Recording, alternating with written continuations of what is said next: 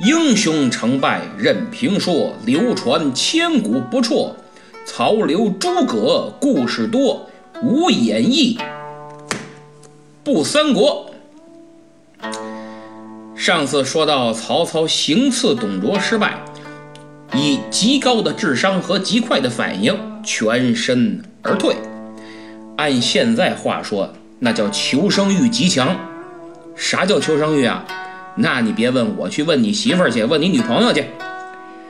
这曹操骑着吕布亲自挑选的战马，就逃出了洛阳城。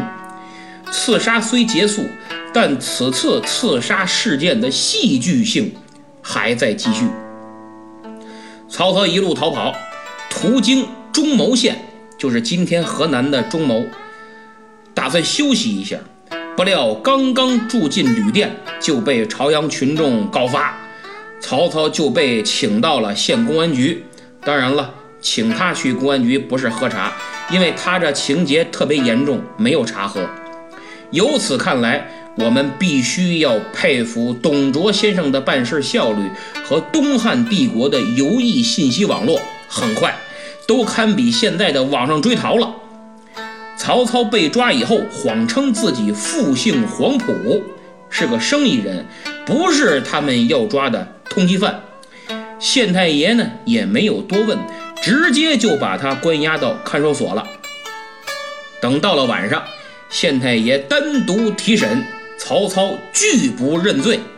县太爷一看就笑了，说：“我呀，以前在京城求官的时候，偶然见过你。”你就别装了，你就是曹操。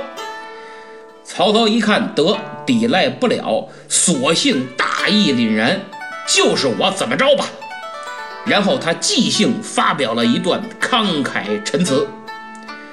这个临死前呀，是最能看出一个人的内心是强大还是懦弱。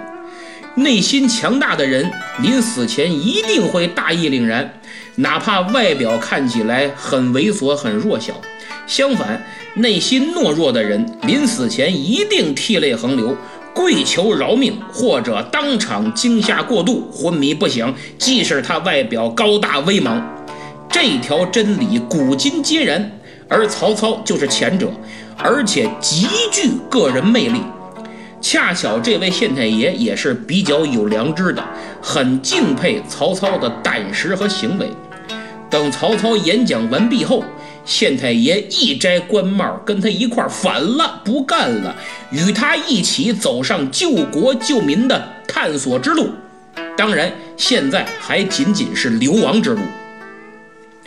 曹操就这样戏剧性的经历了闪抓和闪放，还招安了一位县太爷，名叫陈宫，这就是京剧中有名的捉放曹。陈宫也绝不会想到，他充满义气的正义之举将会给他个人、给中国历史带来怎样的巨大变化。无数人在一念之间的偶然行为，造成无数充满变数的结果，这就是历史。当然，一切都是基于内在的必然，这个必然就叫做时代。话说这天，曹陈二人正在赶路，忽听背后有人喊：“前面可是孟德贤侄吗？”曹操先是一愣，心想：坏了，被人认出来了。哎，是福不是祸，是祸躲不过呀。看看是谁再说吧。他回头一瞧，原来是自己父亲的好友吕伯奢，心里稍稍安定。吕老爷子看到故友之子，非常高兴，热情邀请二人到自己家里去做客。为了招待好他们，老爷子亲自出去打酒，留下他二人稍坐喝茶聊天俩人正琢磨着，哎，这回算是能好好歇歇了。忽然听到院子里有人边磨刀边商量，是捆起来杀，还是直接杀？听闻此言，曹操大为紧张，因为他是逃犯，全国通缉呢。这一路东躲西藏，乔装改扮，隐姓埋名，就差去韩国 A 套餐整个容了。他这惊弓之鸟般脆弱的神经已经承受不了任何哪怕一点点的刺激，于是他抄起家伙冲到院子里，不由分说开始暴走，像变身的绿巨人一样，谁也挡不住，杀死了吕伯奢的全家。这个举动充分证明了曹操的另一特性——多疑。这也是曹操同志获得“奸雄”这个荣誉称号的必要条件，而多疑往往和奸诈并存，经常画等号。后人对曹操评论使用最广泛的词语就是多疑和奸诈，说好听点叫治世之能臣，乱世之奸雄。可是啊，我不敢苟同。我个人认为，这样评价曹操是草率的，是简单的。曹操的性格是复杂而多样的，你我都是如此。其中有天生的成分，更多的则是后天环境使然。当你生于乱世，每天要考虑生存还是死亡的时候，我相信每个人都会尽自己最大的限度和能力去设防。这些都出于人类与生俱来的自我保护意识。我们可以看看历史上各个阶段的英雄人物，秦皇汉武、唐宗宋祖，哪一个是善类？哪一个不是一将功成，何止十万白骨枯啊？当然，就事论事，曹操的这个举动实在不敢恭维。特别是他杀人之后，发现吕家人商量的不是杀他们，是杀猪，杀猪款待远道而来的二位客人，那怎么办？杀都杀了，也不能复活。哎，赶紧跑吧，跑路吧！真等吕老爷子回来，那可就全完蛋了。于是二人匆忙出了村庄，结果命里该着都忘，迎面碰到打酒归来的。吕老汉，吕老汉就问：“哎呀，贤侄啊，你这匆匆忙忙往哪里去呀？你看我这茅台、五粮液都买回来了，不喝点哪行啊？”面对善良热情的吕伯奢，陈宫已然热泪盈眶，曹操更是无言以对。可没想到。曹操怀着无比的内疚和惭愧，瞬间苍狼宝剑出鞘，一挥手将吕伯奢也击杀了。一切来得太突然，当他拔剑之时，陈宫爆发出一声惊愕的哀鸣。面对尸体，陈宫对曹操不解的质问，而他却仰天说了一句流传千古的绝句。宁叫我负天下人，不叫天下人负我呀！这是曹操的心声，是曹操的性格，是曹操的处事原则。我可以对不起所有人，但是谁对不起我，不行。暂时撇开可怜的吕老汉，就这句话而言，世人多在引用时无不赋予贬义。其实历史上的大人物都在这么做，只不过曹操说了出来。秦始皇、刘邦、汉武帝、朱元璋、康熙等等这些在中华历史长河中公认的最为闪耀的人物，哪一个不是如此呀？为何独贬于曹操呢？刘邦对得起韩信，对得起彭越，对得起英布吗？朱元璋更别说了。统一天下以后，借口胡惟庸谋反，开始了近十年的运动，前后三万余人被杀，包括七十七岁的李善长全家七十余口。完了没几年，又借口大将军蓝玉谋反，掀起运动。蓝玉本人被剥皮食草，就是扒了皮以后填上草做成标本，比那蜡像、铜像、雕像像多了。全家被灭三族，牵扯被杀的文臣武将一万五千多人。朱元璋还亲自写了一本册子，叫《逆臣录》，说白了就是朱元璋语录，大骂这些逆臣是如何辜负他、图谋造反的。其实就是宁可他负天下人，不可天下人负他嘛。别说真负还是假负，就他认为你负了就没跑，你就得死。那刘伯温、徐达，哪个不是老老实实、不招灾、不惹祸的？但是你太有能耐了，你功劳太大了，你活着就是隐患，死了我才安心。结果俩人都被他暗杀弄死了。这些人眼里只有权力，什么亲的、热的、能干的，为了权力都能杀。这不是宁我负天下人，勿天下人负我吗？我不是为曹操以及他的这句话开脱，我只是想说明，他们每个人这么做都有着各种不同的目的和必要性，而且共同点是，他们都是在斗争中成长起来的，包括军事斗争和政治斗争，见过斗争的残酷性。你死我活呀，所以才下手如此果断决绝，否则恐怕死的就是他自己了。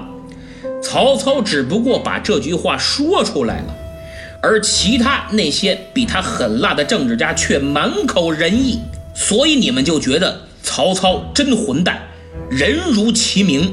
请问，曹操一千八百多年前说句真话有错吗？哎。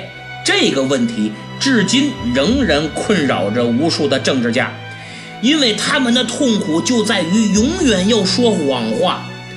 纵观古今，敢说真话的政治家只有曹操。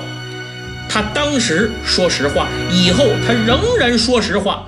比如后来在数制令里说：“设使国家无有孤，不知几人称帝，几人称王。”真理吧？曹操是真实的，你可以骂他是真小人，但绝不能说他是伪君子。这恰恰是他的可爱和珍贵之处啊！说到这儿，我必须要强调一下，在下讲的是演绎。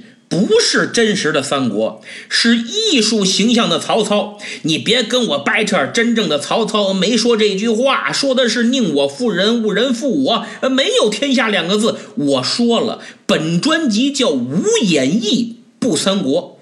我这儿说城门楼子，你非跟我扯肩膀头子，干嘛用？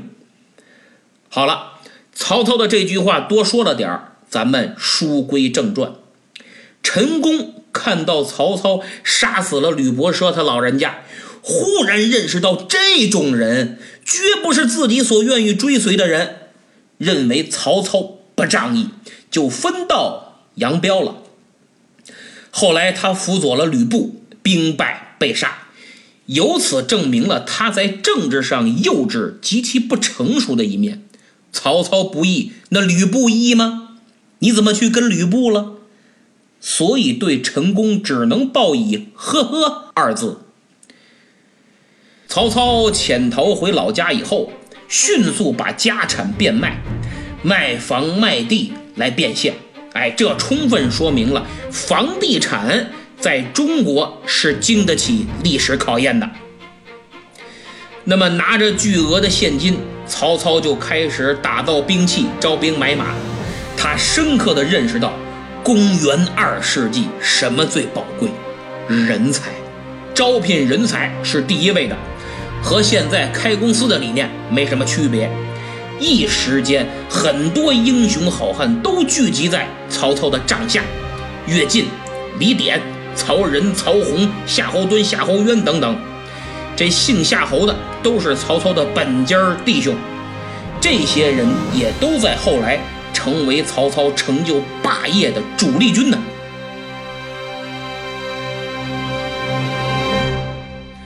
兵将虽然齐备了，但并不意味着曹操拥有向董卓叫板的资本。要知道，董老板代表的是当时合法的政府，曹操是反政府武装，与帝国的正规部队从数量和实力上，那是蚂蚁和大象的较量。所以要等待机会，联合一切可以联合的反政府力量，就是各地的诸侯，说白了就是军阀。曹操第一个邀请的就是当年的发小兼老同学、老同事袁绍。这有两个原因：一是袁绍势力很大，兵精粮足；二是袁绍十分痛恨董卓。为什么痛恨？以袁绍的为人和心胸，啊，以国家大义反董，只是旗帜和幌子，内心其实呢是有失落、有羡慕、有嫉妒，最终归于恨，而且是痛恨。果不其然，袁绍早有此意，接到邀请函没犹豫，直接就起兵了。这一起兵，各地军阀纷纷响应，先后有十八路诸侯加入行列，名单如下：第一路，袁绍之弟南阳太守袁术，统兵两万；第二路，冀州刺史韩馥，带兵一万；第三路，颍州刺史孔宙，统兵一万；第四路，兖州刺史刘岱，统兵一万五千。第五路，河内太守王匡统兵一万，响应陶董。第六路，陈留太守张邈起兵响应。第七路，东郡太守乔瑁兵力一万。第八路，山阳太守袁仪带兵一万。第九路，冀北相鲍信领兵一万。第十路，北海太守孔融。统兵一万五千向陈留进发。第十一路广陵太守张超统兵一万前来会盟。第十二路徐州刺史陶谦统兵一万前来会盟。第十三路西凉太守马腾领一万五千西凉兵前来助阵。第十四路北平太守公孙瓒统兵一万五千南下会盟。第十五路上党太守张扬统兵一万，第十六路长沙太守孙坚率兵一万五千。上述十六路大军皆应召向陈留、洛阳一带进发，前来会盟啊！加上袁绍、曹操两路人马，共计十八路，兵力高达三十万。讨伐董卓声势十分浩大，其中北平太守公孙瓒在前来的路上碰到了老同学刘备，以及他的两位把兄弟关羽、张飞。三人一听说前去反董卓，立马积极报名参军入伍。刘关张三人就此加入了公孙瓒的队伍。关羽任马弓手，张飞任步弓手，这都算不上官职，顶多相当于地方衙门里的捕头，军队里的班长。